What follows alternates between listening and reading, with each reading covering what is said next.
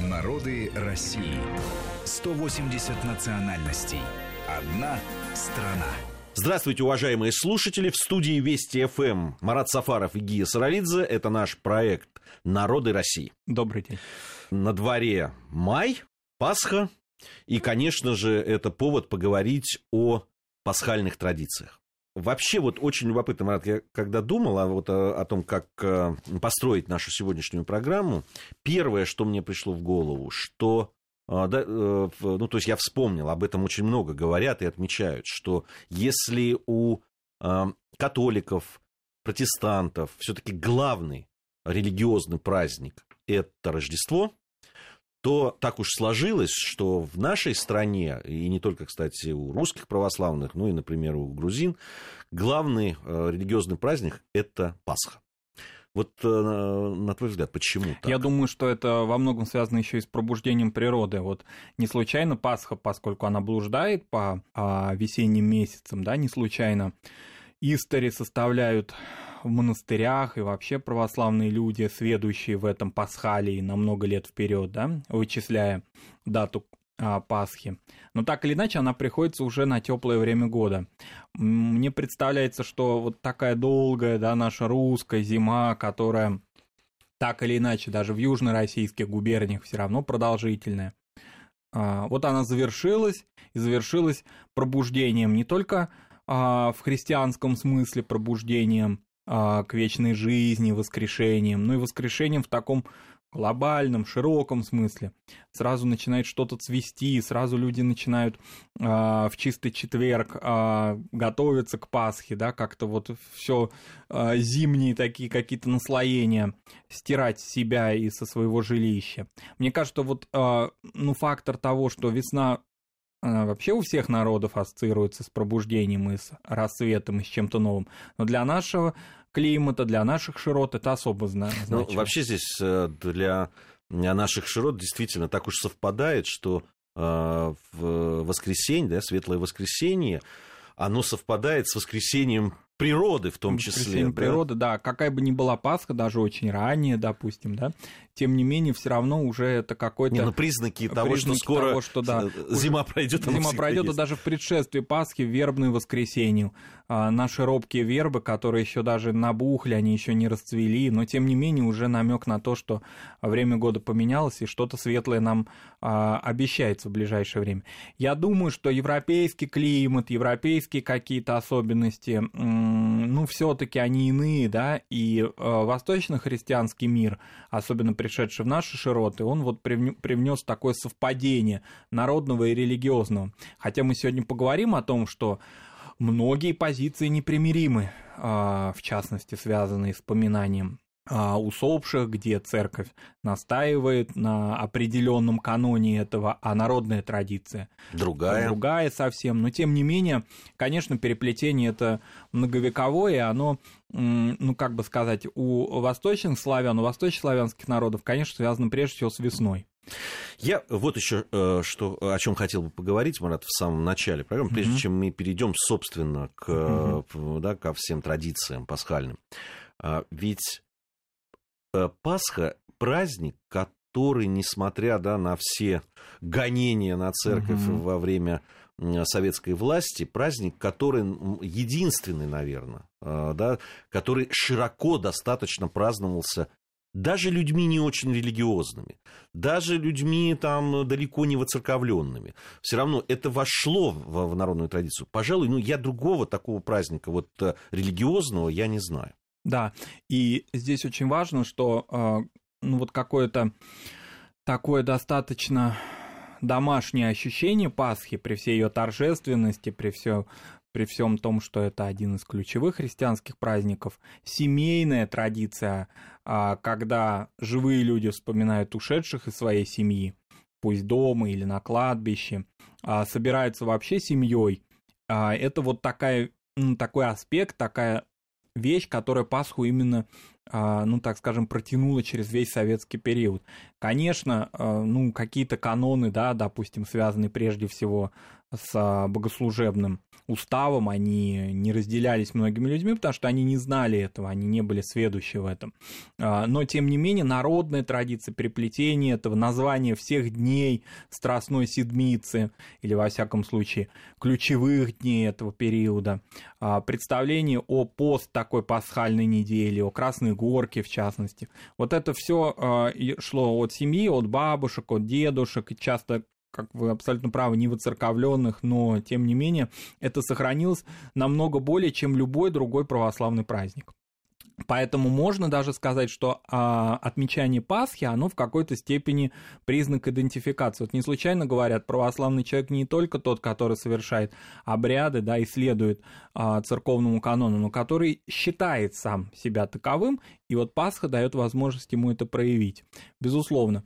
А, и как-то надо сказать, что хотя там в разные периоды советской истории идеология пыталась э, советская бороться с этим. Ну, такие были даже комические примеры, когда в пасхальную ночь ставили э, концерты эстрадных, да, звезд и мелодии ритма зарубежной эстрады, и концерты там Аллы Пугачевой ставили в, в пасхальный вечер. Тем не менее, люди не отвлекались от того, что есть их основа. Это очень важно. Да и в целом это какая-то была вяло текущая такая борьба, потому что было совершенно понятно, что она не имеет никакого смысла, никакого результата. Народ будет отмечать Пасху, он ее сохранил, и он ее так оживил а, в новое время. Конечно, если брать другие праздники, да, вокруг Пасхи, вообще это какой-то большой цикл, да, такой, который вот уже о Красной Горке упомянули, это и дальнейшие праздники. Ну, может, связаны... здесь даже имеет смысл сейчас уже как-то да, структурировано. Цепочка, да, и Вознесение праздник, и, конечно, праздник ну, День Святого Юрия, или как его в старину в русских деревнях называли, а, Егор Вешни.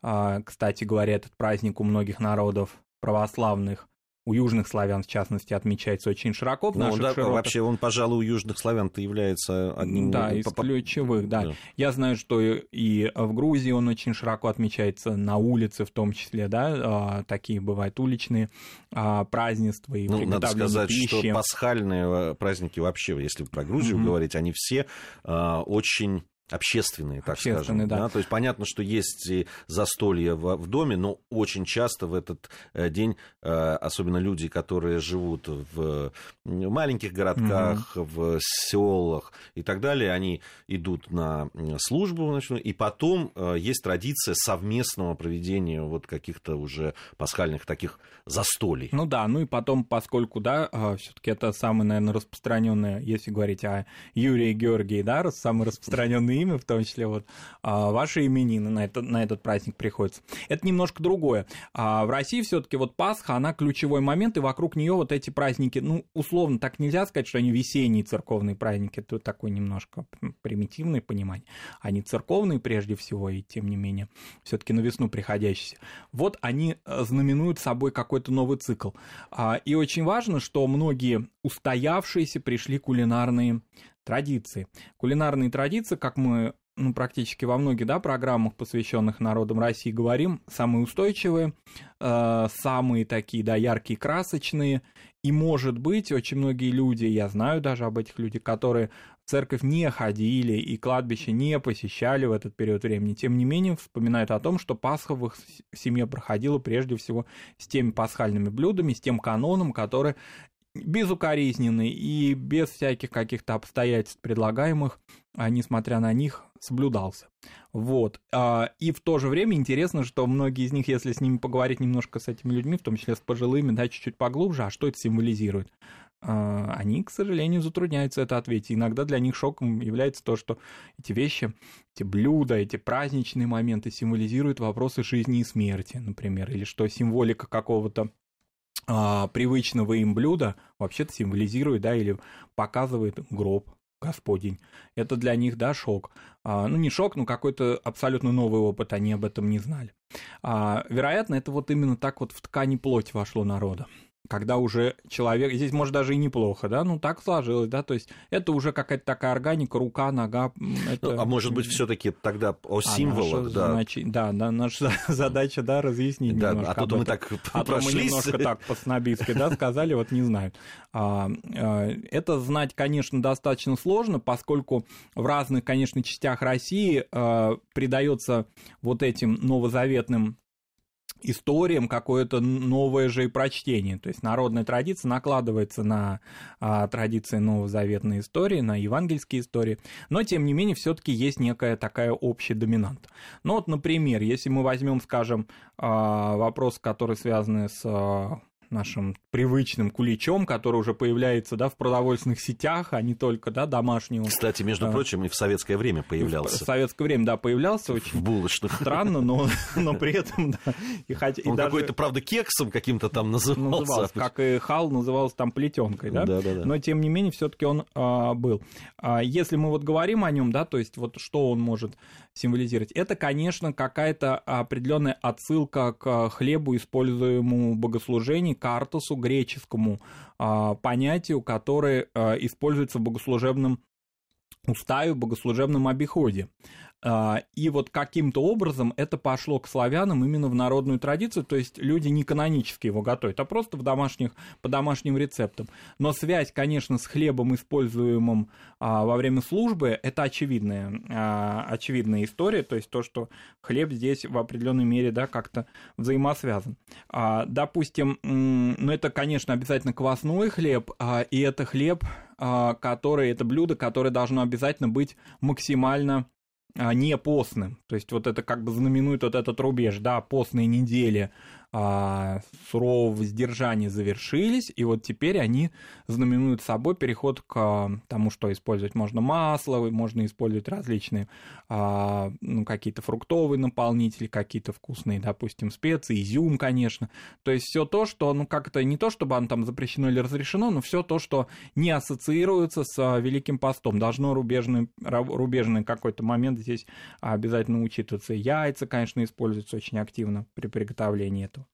А, вот. Интересно, что если мы говорим о куличах, о том, что они из себя представляют, или что они, так скажем, какую форму, да, они а, представляют, и кулич, и крашеные яйца, и пасха творожная, все они так или иначе связаны с темой гроба. То есть темой а, того, что а, Господь был в гробу, да, соответственно, евангельская история, и воскрес из мертвых. То есть это, ну, как бы сказать, зарождение жизни в этом ну, если можно так сказать, пространстве, да, в этой какой-то, в этом, в этом предмете, да, он символизирует это. То есть это вопрос именно вот а, истории пасхальной, истории евангельской, переклички между жизнью и смертью, превращение, соответственно, а, возвращение, вернее, к жизни, воскрешение.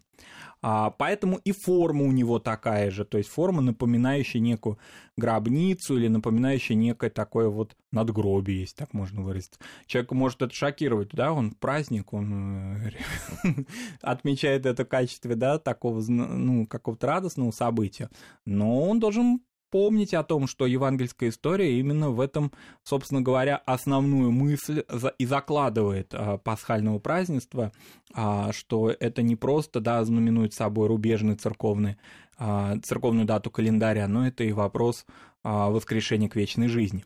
Поэтому символика здесь очень важна. И в принципе, при том, что формы были разные, например, в некоторых губерниях вообще кулич-то, собственно, и не такой даже был формы, а он был как пирог фактически. Но тем не менее люди, вот церковленные, помнили именно о его символическом а, значении.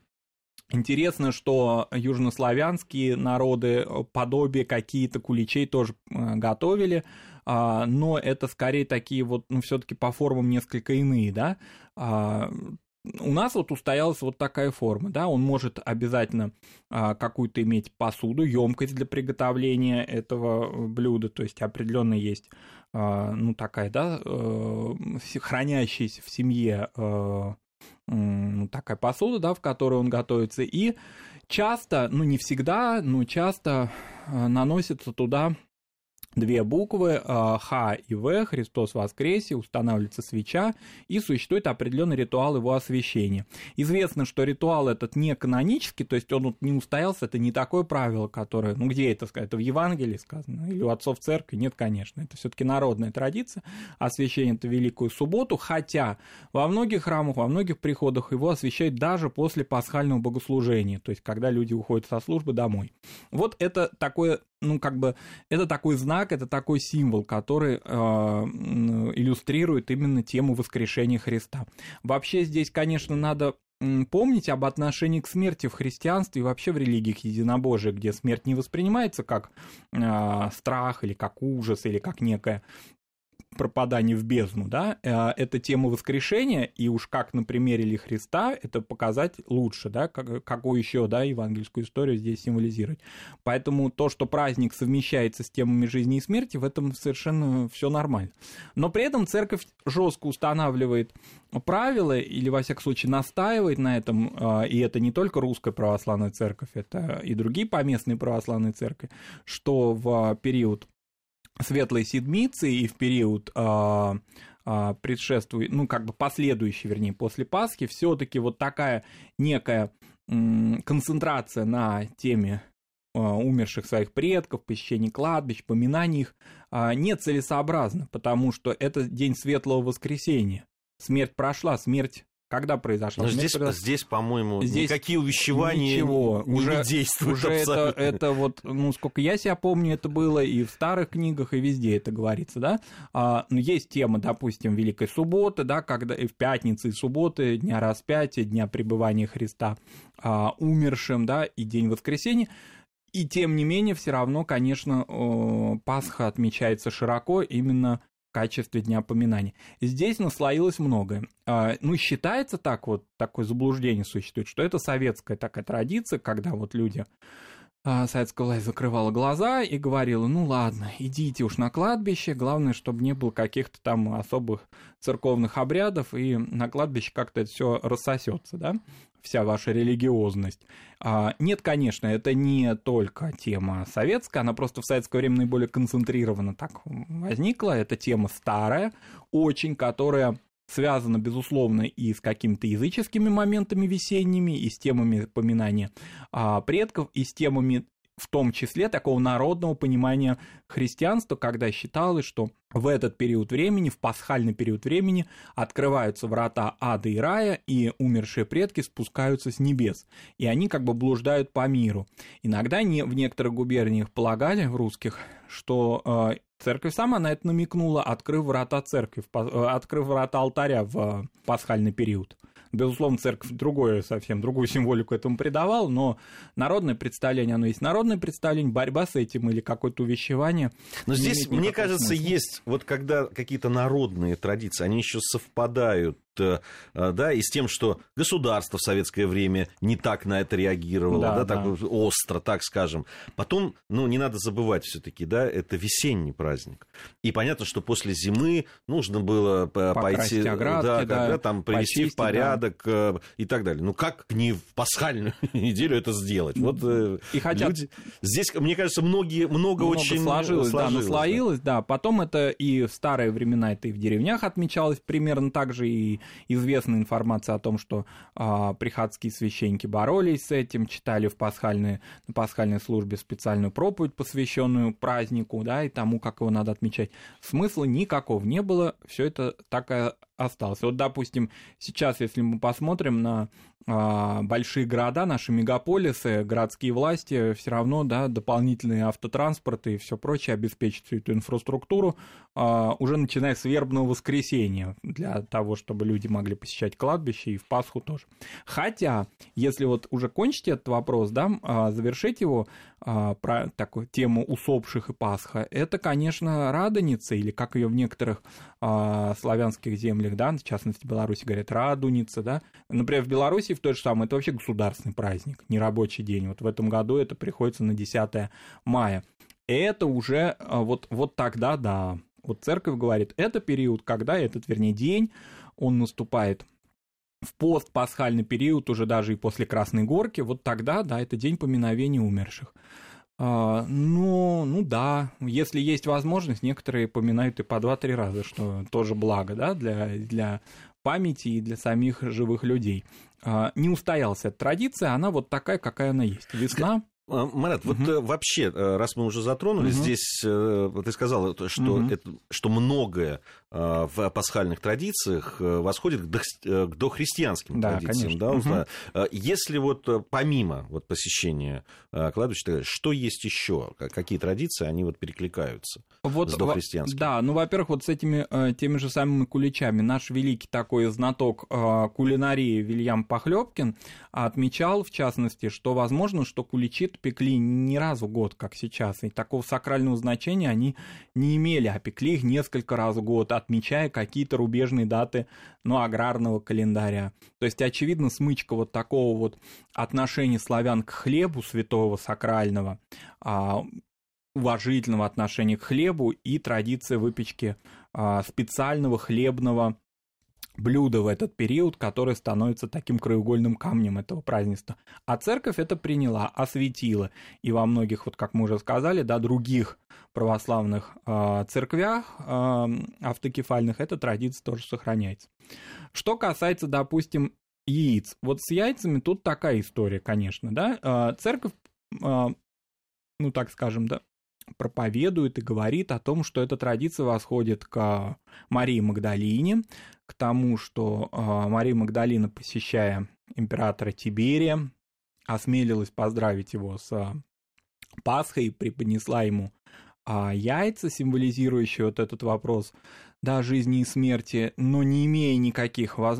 Почему она преподнесла, да, повелителю а, империи мировой такой скромный подарок, потому что у нее ничего другого не было. И вот э, евангелисты и вообще, да, отцы церкви, ну, как бы ввели это в канон, вот этот вот такое предание о, о подарке Марии Магдалины императору Тиберию. Возможно, но вообще тема яиц и тема пробуждения в них жизни, она, конечно, и языческая тоже, безусловно. То есть это тема, которая связана не только с новозаветной евангельской традицией опять произошла такая очень серьезная смычка. Интересно, что вот с яйцами это вообще по всей Европе, в принципе, такая традиция, но в середине 19 века католики и протестанты стали а, отходить от, от непосредственного, да, приготовления и росписи яиц куриных, да, а стали делать такие муляжи шоколадные. Может быть, кстати, с этим как-то взаимосвязана и вот эта вот коллекция Фаберже, когда, ну, вроде как-то вот ну, не по фасону, да, императору-то уж прям обмениваться куриными яйцами. Вот для него создали целую коллекцию. А европейцы, они отошли от этого очень давно, и в Европе в Пасху, которая, как правило, предшествует православной Пасхе, иногда очень редко совпадает, но, как правило, предшествует, и в этом году, в 2016 предшествовал. Так вот, они обмениваются вот именно такими символами, что ли, этого, этих яиц, шоколадными.